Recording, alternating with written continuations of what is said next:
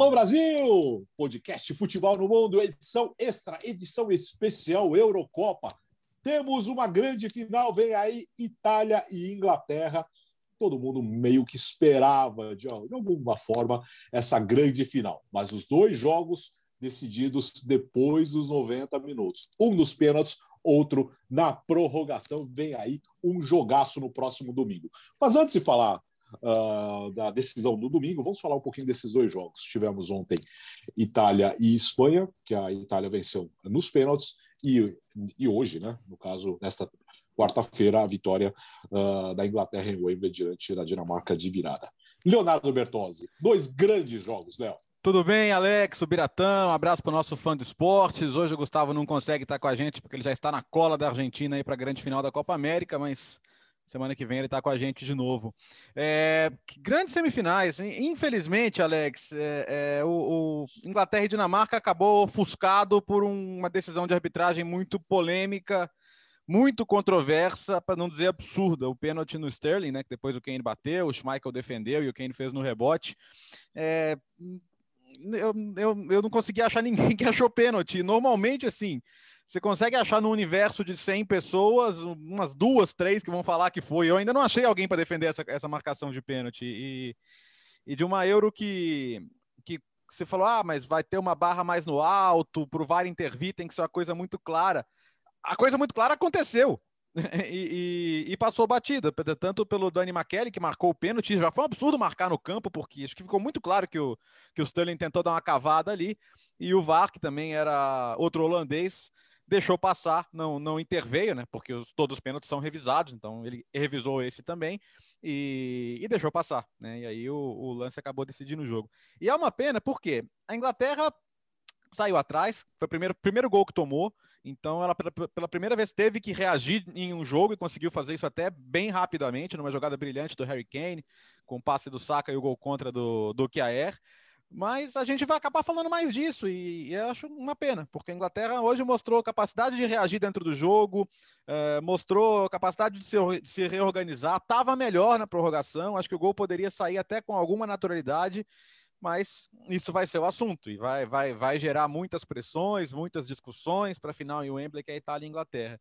Então, depois a gente fala com calma de Itália e Espanha, mas até para a gente ouvir o Biratã também, né? É uma pena, uma pena porque até aqui a gente estava tendo um, um, padrão de arbitragem muito alto. E muito alto porque os árbitros não estavam caindo em qualquer contato. Essa está sendo uma Euro bem apitada, porque é uma Euro que entende que o jogo tem contato, que o jogo tem que correr, o jogo não pode ficar parando para ter 40, 50 faltinhas no jogo. E uma marcação como essa vai contra tudo isso. E é uma pena. É uma pena para a Dinamarca sair assim pelo grande torneio que ela fez, mas é uma pena para a Inglaterra também, porque agora vão falar que a Inglaterra está na final por, por causa do apito. E tem muita coisa boa para falar da Inglaterra também. É a primeira final de Euro da Inglaterra, é a primeira qualquer final da Inglaterra desde a Copa de 66, também em Wembley. Então, é uma pena, mas agora já foi, né? Oi, Bira. É, bom, é, já falando sobre o assunto mais, mais quente da, desta semifinal, não, não foi pênalti, né? E o Sterling, assim, ele nem fingiu bem, ele nem foi um bom ator, né? Foi um pênalti muito mal cavado. E o jeito que ele cai, tudo, na cara que ele que ele estava tentando dar uma cavadinha, o, os ingleses já o Kane já tinha também dado uma tentativa de cavada ainda no, no tempo normal, tudo, e o juiz acabou caindo. O que me surpreendeu muito não é nem o juiz cair, até porque o juiz também está cansado, então a capacidade de julgamento do juiz na prorrogação deve cair um pouco, imagino que caia. Mas o, o VAR ratificar a decisão. O, VAR viu, quando eu olhei, eu fiquei até tranquilo. falei, não, não, isso aqui vai, vai ser anulado e o jogo vai continuar. E não, ele, ele confirmou o pênalti. É, e é complicado porque, no final das contas, a Inglaterra é, é melhor que a Dinamarca. Ela jogou melhor que a Dinamarca. Acho que a Dinamarca foi claramente melhor que a Inglaterra num período de uns 25 minutos ali no, no primeiro tempo. É, inclusive a Dinamarca faz 1 a 0 merecidamente naquele momento, mas fora isso, a Inglaterra foi superior no resto do jogo. A Dinamarca estava sem perna nenhuma, ela estava louca para o jogo acabar logo, porque ela não aguentava mais. Você via que, a, que os dinamarqueses não conseguiam manter o mesmo ritmo que a Inglaterra conseguia. Então, a vitória inglesa talvez viesse com naturalidade, então nem precisasse desse pênalti que para mim foi bem inventado em favor do, do Sterling. E agora até, até quero ver um pouco como que vai ser a reação da imprensa inglesa, que tanto, tanto, tanto condena é. jogadores que se atiram na área, que foi o caso do Sterling, não é que foi uma dividida na bola que ele cai, mas a bola é, mas é na bola e o juiz acha que é pênalti. Não, ele caiu, ele se jogou mesmo. Né? Então vamos ver um pouco aí, porque quando acontece com um jogador sul-americano em Copa do Mundo, é um carnaval inteiro, né? Que, que, que a imprensa europeia, sobretudo a inglesa, faz. Vamos ver como eles reagem com isso agora. Agora, de qualquer maneira, sobre o futebol jogado, bola rolando, os, o, a final é justa. A Espanha mereceu mais que a Itália na outra semifinal, mas a bola rolando da Itália em toda a campanha foi maior que a bola rolando da Espanha em toda a campanha e da Inglaterra também em relação à Dinamarca. Agora, que partido do Harry Kane hoje, hein? Sim, e, e, e, ele começou devagar a Euro. Foi o contrário da Copa do Mundo, que ele começou voando e foi dando uma minguada nos mata-matas, né? Agora ele faz o que o Griezmann fez lá em 16. Ele fez gol nos três mata-matas antes da final. Agora ele vai esperar fazer mais um, né? Porque o Griezmann passou em branco na decisão contra Portugal, mas é, é incrível, incrível o que ele está fazendo. E, e, e, hoje ele não só fez o gol no rebote do pênalti, e como a, a jogada dele no primeiro gol é linda. Ele, ele, ele volta para buscar. Isso é uma coisa que ele. Né? Quem viu a temporada do Tottenham, ele foi brilhante. Ele foi, ele, ele foi líder de gols e assistências na temporada. Hoje não foi assistência, né? Foi o o, o, penúltimo passe, mas foi uma jogada dele também, brilhante, identificando o espaço, a passada do Saka, que mais uma vez justificou a opção do Southgate por ele, né? E, e, acho que o Southgate vai sair bem, bem fortalecido do torneio, porque mesmo com todas as cornetas, ele tem tomado boas decisões, tem acertado nas estratégias dos jogos e tem ido bem. Então, acho que ele, ele sofre algumas cornetas injustas. Aí tem muito de fanboy também, né? Porque como tem muito fanboy de Premier League, todo mundo quer ver o jogador favorito, o jogador do time dele. O pessoal que achava que o Sancho tinha sido escalado porque tinha ido para a Premier League, então acho que ele saiu do United agora, porque ele não foi escalado. Né? Ficou a transferência mais rápida da história. Mas tranquilo, assim. É, é, é, acho que a Inglaterra chega bem para a decisão, mas eu queria destacar a quantidade de grandes desempenhos individuais da Dinamarca nessa Euro, né? E depois de tudo que aconteceu, depois os caras verem o que aconteceu com o Eriksen, a Euro do Damsgaard, do Miley, que são dois jogadores da, da Série A italiana, é, do, dos zagueiros do Christensen, do Chiari, o Christensen campeão com o Chelsea também, um jogador que já chegou com a confiança lá no alto. O Royberg fez um belo torneio. O Bright White, que a gente cornetou contra a República Tcheca, fez um bom jogo hoje, apesar de uma outra pataquada aqui, que não tem como ele evitar. Ele fez um bom jogo também.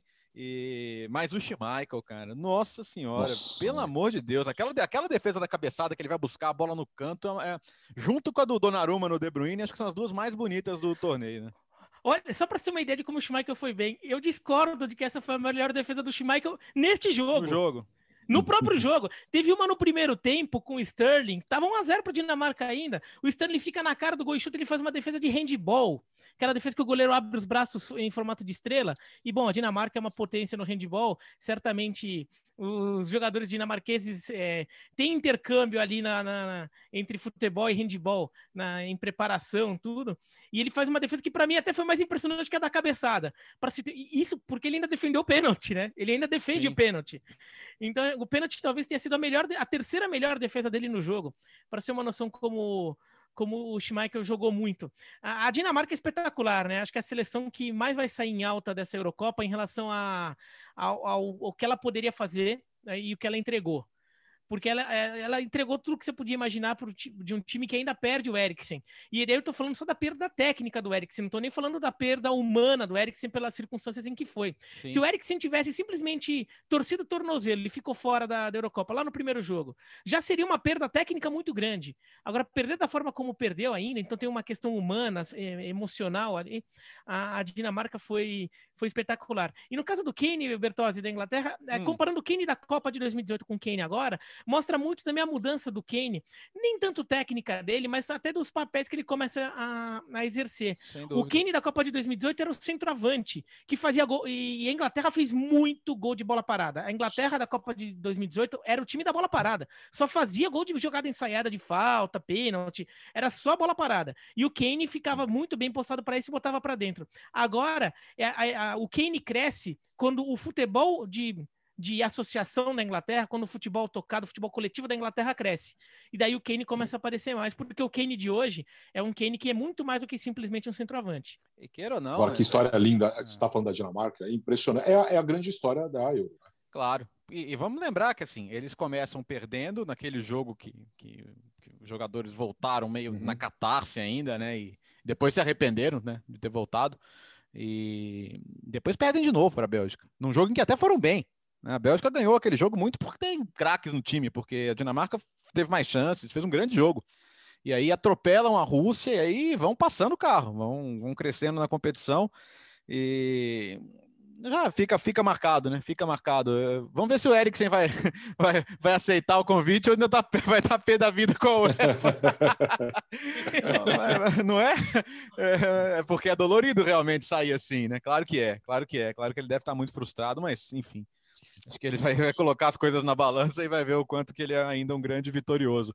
Mas é, a gente já discutiu isso em outras edições, né? É, na, na, na, hora que a gente pensa o pior, o que podia ter acontecido, né? Se a maior tragédia acontece, e, e que bom que não aconteceu.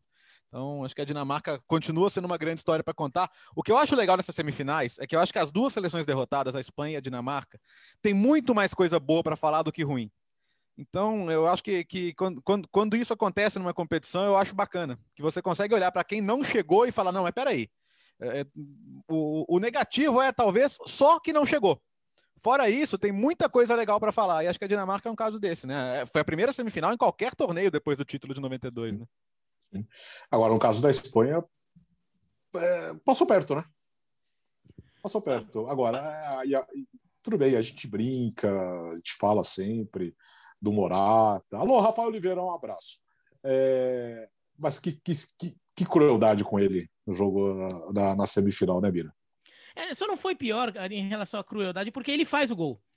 É, ele, ele, ele faz o gol que, que, que leva a Espanha até aquela situação, é, até os pênaltis. Mas a Espanha mostra, mostra um grande futebol. A Espanha foi melhor que a Itália durante quase todo o jogo.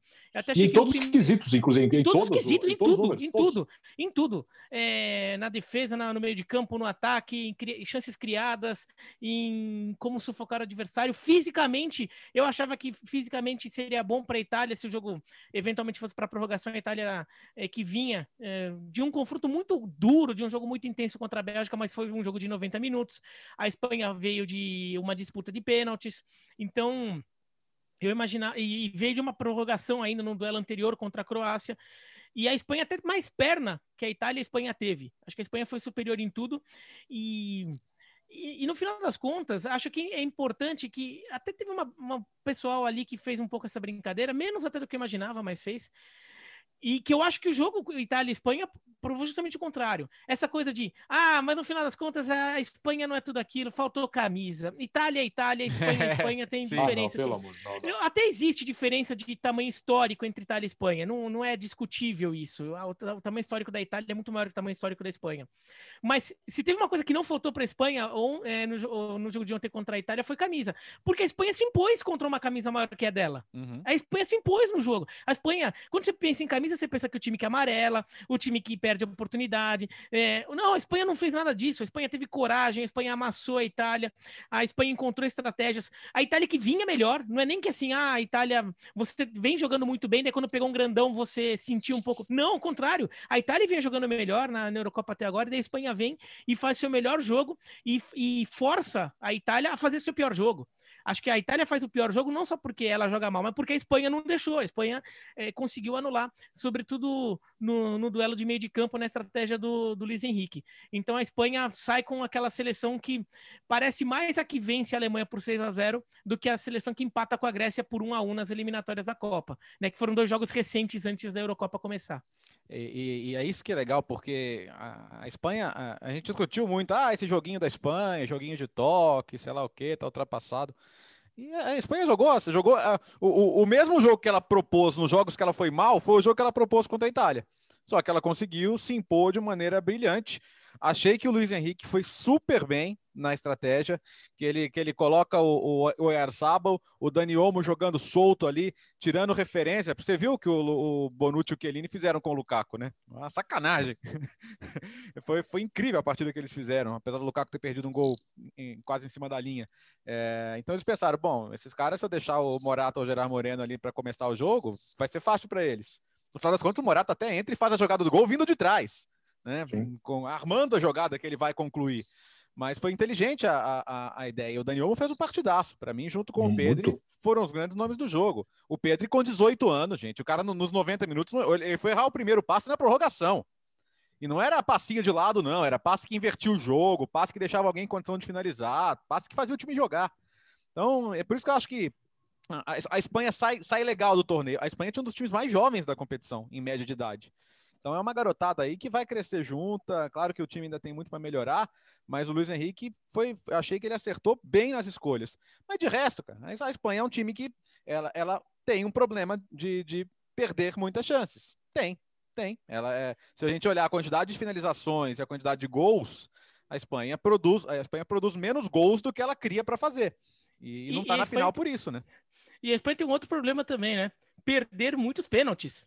A Espanha perde muito pênalti. Muito. É impressionante. Vai perder na primeira, na, na, na, na, fase de grupos, perde pênalti. Daí, na, contra a Suíça, a Espanha classifica nos pênaltis, ela perdeu dois. Não vamos esquecer disso. A Espanha perdeu dois pênaltis contra a Suíça. Sim. E agora perde dois de novo. Quer dizer, a Espanha passou pela Suíça não foi porque bateu bem, foi porque a Suíça bateu mal e o Nai Simon foi muito bem pegando duas, duas cobranças. Mas a Espanha bateu mal. A Espanha só eh, perdeu três de, de, quatro, de, de cinco. Não, perdeu, desculpa, perdeu 2 de 5. Né? E agora perde de novo 2 de 5. E aí o lado da Itália. 2 de 4, né? Nem bateu é, o último. É, isso. O, o, o, lado da Itália é importante a gente destacar que, de fato, assim, a, a, Itália foi condicionada pela atuação da Espanha. A Itália teve que se adaptar também ao jogo. Então, hum. quando eu vi muita gente falando, ah, mas a, a, Itália, a Itália depois do gol foi se defender. Não, a Itália teve que se defender o jogo todo. Não é que a, não é que foi um gesto de covardia ou de abdicar do jogo. Você pode até discutir se funcionaram as trocas do Mantini para até para reforçar a marcação pelos lados, porque ele coloca o Tolói e inverte os laterais pensando nisso. O Tolói entra como lateral, ele não entra para fazer zagueiro. Porque o Emerson defensivamente tem, tem ali os seus problemas. Então, enfim, e não consegue segurar, mas depois ele, ele vai no coração mesmo ali na prorrogação para tentar passar como dá. Mas eu acho positivo quando um time que vinha jogando de um jeito se vê subjugado e fala: cara, o que eu tenho que fazer agora é totalmente diferente do que eu fiz até agora. E faz, e faz, e fez. É, então a Itália tem, tem algumas dificuldades, acha, acha a Euro do Imóvel ainda abaixo do que ele é na Lazio na Série A. Acho que é um desses jogadores que internacionalmente não conseguiu ainda dar o salto para ser o que se espera dele. Mas do resto do time não dá para falar muita coisa. A Itália chega, chega forte para a final, chega muito confiante, chega com um astral muito alto, né?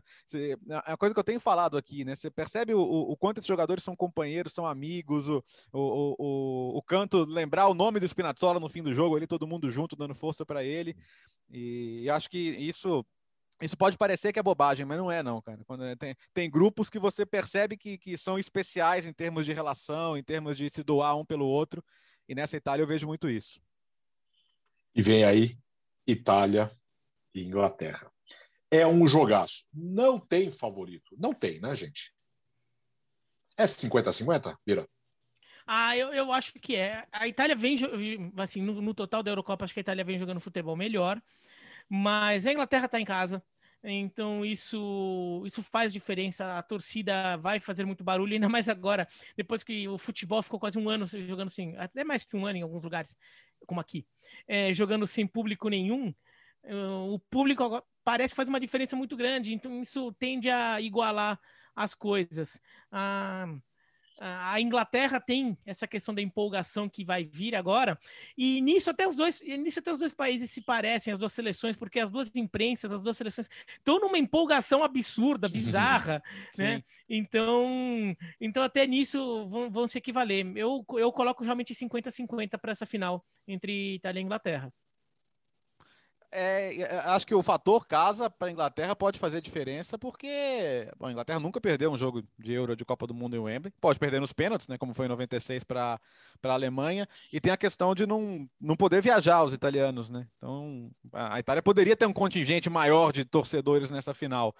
Tem, tem muito italiano na, na, em Londres, tem. Se pegar a quantidade de, de, de pizzarias e de, de é, lugares a colônia de massa, italiana em Londres é, é grande. É, é grande. Italiana... É. Então isso vai dar uma reforçada, mas ainda assim é a Inglaterra jogando em casa. Acho que, que isso sim. Mas como time, a, a Itália foi mais agradável de ver ao longo do torneio do que a Inglaterra. Isso não garante nada. A, a Itália chegou à final em 2012 jogando um ótimo futebol, ganhando bem da Alemanha, inclusive, e, e foi atropelada pela Espanha. Então, não é garantia, você tem que tá, ter um dia bom ali.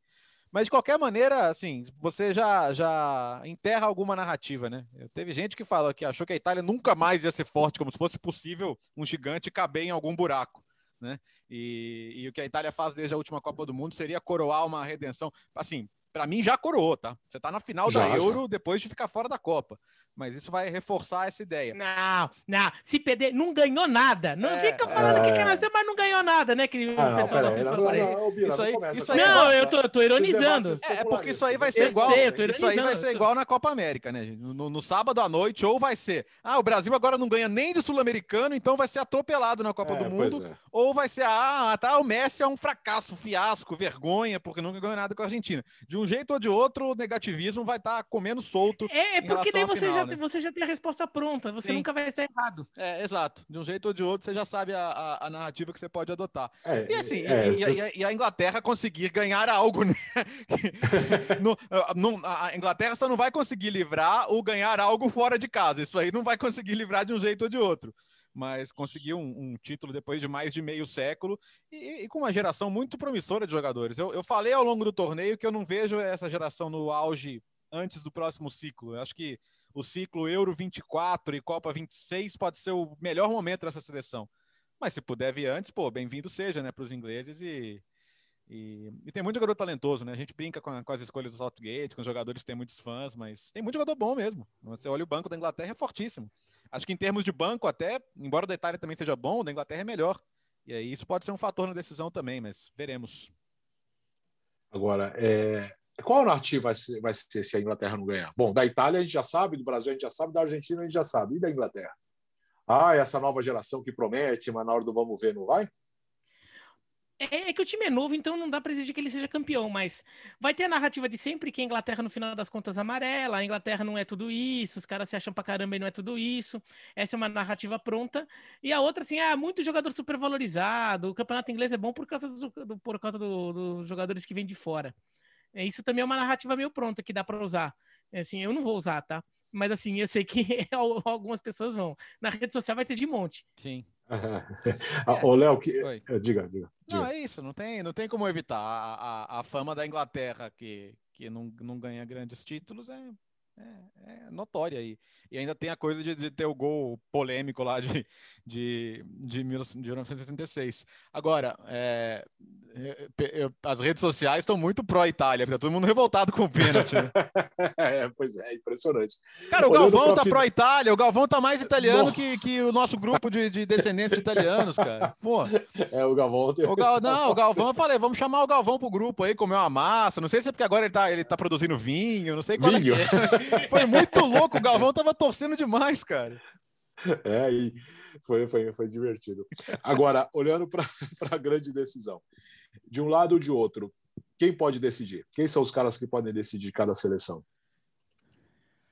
Vai, o ah, Bom, da, da Inglaterra, o Sterling e o Kane são jogadores que têm decidido. O, o Sterling, apesar da gente ter falado ah, que ele se jogou e se jogou mal, até acho que ele nem foi bom ator para cavar o pênalti, mas ele vem jogando muito bem na Eurocopa, independentemente disso. Ele vem jogando muito bem. É, esse tipo de jogada dele carregar a bola e, e, e tentar infiltração foi, é, pelo lado, até pelo meio também. É um tipo de jogada que a Inglaterra tem é, utilizado bastante. É um, é um jogador que tem aparecido de forma decisiva. E o Kane, a gente viu já nos últimos jogos. No, na Itália, o Spinazzola era o melhor jogador da Itália, mas contundiu. E isso é um problema sério.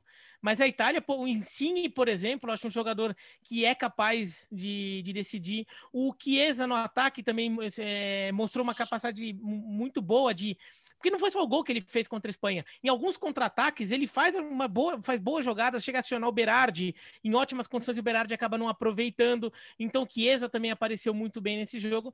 E acho que, assim, daí pensando um pouco da, da questão tática, dinâmica de jogo, o Verratti no meio de campo é um jogador capaz de mudar o rumo do jogo. Mesmo que ele não faça o gol decisivo, é, a atuação dele acaba sendo decisiva, por exemplo, para um eventual domínio de meio de campo da Itália. É porque a Espanha conseguiu muito bem tirar o Jorginho Verratti do jogo, né? Então isso, isso foi muito marcante. Isso ajudou a Espanha a se impor. Eu acho que talvez a Itália tenha os baixinhos da Itália, né? O Jorginho, o Verratti, o Barella, talvez eles tenham condição de fazer isso agora em relação à Inglaterra, que para sustentar o, os jogadores de frente usa Rice e Phillips ali. Outra característica, né? Embora o Phillips com, com, com o Bielsa tenha desenvolvido outras características também, são, são, jogadores um pouco diferentes ali. Então, hoje a Dinamarca, por exemplo, fez a Inglaterra saltar ao meio-campo muitas vezes. Muitas vezes, muitas vezes. Na final, a Itália pode tentar ganhar o setor, e eu acho que os jogos podem se decidir dessa maneira. Agora, para mim, a, a, Euro do Donnarumma, cara. É um cara que vai, vai, estrear na Champions agora, tá? Com o PSG, que ele vai para lá. Ele nunca fez um jogo de Champions, tem mais de 200 na carreira.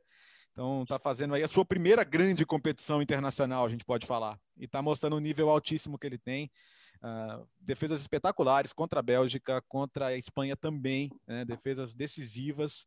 E agora, é, eu acho que certamente com o ataque da Inglaterra, ele vai ter mais trabalho do que em qualquer outro jogo até aqui, né? considerando que a Espanha não tem a melhor das pontarias. Mas é, eu acho que ele pode ser um jogador muito determinante, sim, porque eu não vejo como a Inglaterra não ter algumas ocasiões de gol na final e as deficiências de cada seleção para essa final? Bira. A Itália é, me chama a atenção no jogo contra a Espanha, a questão física da Itália. A, é, a física até perdeu o Spinazzola, que foi uma contusão, mas a Itália teve que fazer algumas alterações no jogo contra a Espanha, mais por necessidades físicas do que táticas. E a Itália foi piorando muito ao longo do jogo contra a Espanha, e ela foi ficando cada vez mais refém do futebol espanhol na, naquele, né, naquele jogo, por causa de questões físicas. Então, eu acho que é, um, é uma questão que vale a pena ficar de olho, ainda que a Itália tenha um dia a mais de descanso do que a Inglaterra porque Sim. a Inglaterra é, jogando, jogou hoje, a Itália jogou ontem. Mas isso pode ser uma questão, porque a Inglaterra parece muito mais inteira nessa prorrogação do que a Itália na prorrogação de ontem. Então, é, a Itália pode ter problemas com isso. A Inglaterra, é, acho, é um time que acho que é um time que é, ainda não está no seu melhor, no, no, no, pico que pode conseguir com, com esse grupo. Então, acho que é um time que ainda tem algumas questões que, que dá para resolver. A forma como, por exemplo, se deixou dominar durante boa parte do primeiro tempo hoje contra a Dinamarca, teve um pouco de dificuldades de, de encontrar soluções. É um time que ainda oscila um pouco. E isso, a Itália é um time que tem uma intensidade, que essa intensidade que a Itália tem, se ela conseguir recuperar a intensidade dos jogos, de toda a campanha, tirando o jogo contra a Espanha, eu não sei se a Inglaterra consegue responder à altura. É, eu, eu, já falei essa, essa questão da Inglaterra com dificuldade para sair por dentro, às vezes, acho que isso pode ser um problema. E em relação à Itália, se, se o jogo for para um lado mais físico, acho que sem dúvida complica. E a ausência do, do Spinazzola. O Emerson fez um jogo ok, mas ele não é o Spinazzola. E esse ataque, às vezes, que a Itália faz com cinco, né? Que é o ensino vir para dentro, para o Spinazzola aproveitar bem o corredor, e aí você tem o Chiesa espetado do outro lado. O, o, ataque da Itália foi muito pensado para explorar essa virtude do, do Spinazzola. Então é um, é uma virtude a menos aí que você tem. E acho que a questão do centroavante, como eu falei, eu não, não gosto do torneio do imóvel. Ele pode fazer o gol do título, e essa é a maravilha de ser centroavante, né? Porque o goleiro pode, tá o goleiro pode, é. o goleiro pode defender 10 e se tomar um frango vai para conta dele. O atacante pode fazer um torneio abaixo, pode perder inúmeras chances, mas se a bola do título cair no pé dele, ele guardar, pode fazer toda a diferença. Mas eu acho que no geral o torneio do imóvel ficou um pouco abaixo. Para a gente fechar aqui, temos muito que conversar ainda no, no, próximo episódio, porque tem a final da Copa América, a final da Euro, tem tanta coisa, vem aí também a Libertadores na semana que vem. Para fechar, vamos imaginar que faltam ali alguns minutos para começar o jogo. Leonardo Bertozzi e Ruberatan Leal, análise de vocês antes da bola rolar, a palhinha de cada um para essa grande decisão, domingo, quatro da tarde, em Wembley. Léo. Para mim, Alex, o ambiente, porque deve estar sensacional. Com... Hoje já estava incrível, com mais de 60 mil pessoas, e vai ser assim de novo no domingo.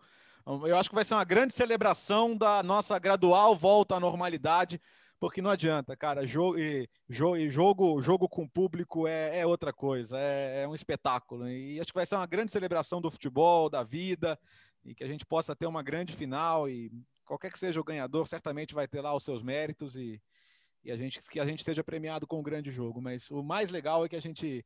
Acho que essa Euro está marcando o nosso, o nosso reencontro com o que é o futebol pleno, né? Porque o que a gente está vendo aí sem público é é só pro, pro, pro, pro, pro negócio futebol não morrer de fome. Mas a gente só está cumprindo tabela, a verdade é essa. Né? Bom, só para ir por um outro caminho, né, para não ficar repetitivo, é, é uma final que marca a, a, a, o, não vou dizer ressurgimento, mas a recuperação de duas grandes nações do futebol mundial é, duas grandes nações que já dominaram, ou no caso a Inglaterra domina no momento o futebol de clubes, mas que no futebol de seleções é, tiveram seus momentos de baixa. A Itália que tradicionalmente fica no topo, mas ela fez um trabalho para se reconstruir, não foi, ah não, de repente achou uma geração de novo que daí a Itália voltou a ser boa, não. Houve um trabalho para recolocar a Itália no topo do futebol de seleções, esse trabalho é corado com essa final. E a Inglaterra também, que a Inglaterra faz um trabalho de categoria de base, como nunca fizeram, a Inglaterra nunca foi boa de trabalho de categoria de base, nunca. Mesmo quando a Inglaterra até conseguiu alguns bons resultados, década de 60, depois década de 80, a Inglaterra nunca fez um grande trabalho de categoria de base, um trabalho é, sistematizado como é o atual, com conquistas em categorias de base, é, como teve com essa geração que está chegando agora na seleção principal. Então, é uma final de Euro que coroa esse trabalho, coroa um trabalho de longo prazo até e com visão montado por essas duas equipes, pela Itália e pela Inglaterra. Jogaço, jogaço. No próximo domingo nós estaremos uh, no episódio de número 23 para analisar tudo certinho, direitinho. Tem muitos. Aliás, segunda-feira que vem a pauta é já está extensa. Imagina o que ainda pode acontecer pela frente. Certo, amigos? Valeu, Léo. Vamos curtir essa final, hein? Foi um prazer, como é a última edição extra, né? Foi um prazer estar Sim. aqui com vocês, mas dá um gostinho de quero mais também. Vamos pensar em como tá mais pertinho do fã de esporte ao longo da temporada, hein? É, vem, vem, aí muita coisa legal dos canais ESPN, Campeonato Inglês, Campeonato Espanhol, Campeonato Português, Holandês e agora também o Campeonato Francês. Valeu, Bira. De repente, Bom, valeu. Né? Ah, sim, sim. É valeu fã de esportes. Aqui é a última edição especial mas ainda tem a da Euro, a da final da Euro. Então fique de olho segunda-feira, claro, edição especialíssima de final da Euro, tem, tem Copa América, tem Libertadores chegando. Então o que não falta é coisa acontecendo no futebol no mundo. E se acontecer Sim. no futebol no mundo, vai, vai, a gente vai falar no futebol no mundo. Exatamente. E sempre agradecendo a sua audiência nessas edições extras, as edições tradicionais também, uma repercussão enorme. Obrigado pelo carinho, pela audiência nosso próximo encontro no podcast Futebol no Mundo, edição 23, na próxima segunda-feira. Valeu, gente!